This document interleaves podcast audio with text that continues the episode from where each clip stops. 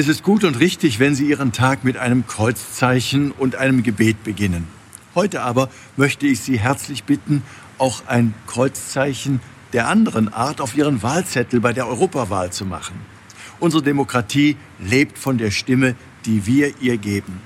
Und angesichts der aktuellen Herausforderungen, vor denen Europa steht, sind die Stimmen derjenigen, die Gott im Herzen tragen und das Wohl der Menschen in den Mittelpunkt stellen, besonders wichtig.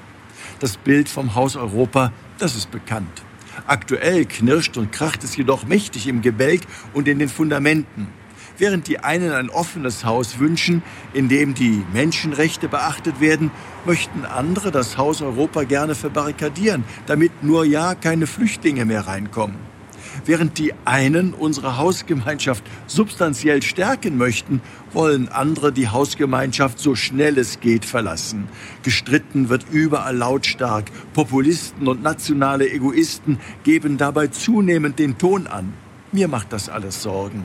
Selbstverliebte, nationalradikale Sprücheklopfer, die nationale Alleingänge planen und zwar viel vom Volk reden, ihm aber letztlich nicht dienen wollen, die sind für mich keine Alternative, nicht für Deutschland und nicht für Europa. Es gibt so vieles, das wir nur gemeinsam, das wir nur solidarisch und grenzüberschreitend regeln können. Zum Beispiel den lebensnotwendigen Klimaschutz oder eine gerechte Wirtschaftsordnung im Blick auf die Macht multinationaler Unternehmen, ebenso wie im Blick auf die Veränderungen unserer Welt durch die Digitalisierung. Der Mensch und seine lebenswerte Zukunft, die müssen im Mittelpunkt aller Bemühungen stehen.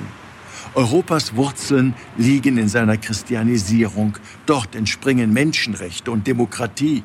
Unser christliches Wertesystem bietet in meinen Augen eine hervorragende Grundlage für unser europäisches Haus. Stärken Sie mit Ihrer Stimme die Fundamente dieses Hauses, damit wir auch in Zukunft in einem freien, demokratischen Europa leben, in dem christliche Werte nicht ausgehöhlt werden, sondern den Ton angeben. Um der Menschen willen. Ihr Rainer Wölki, Erzbischof von Köln.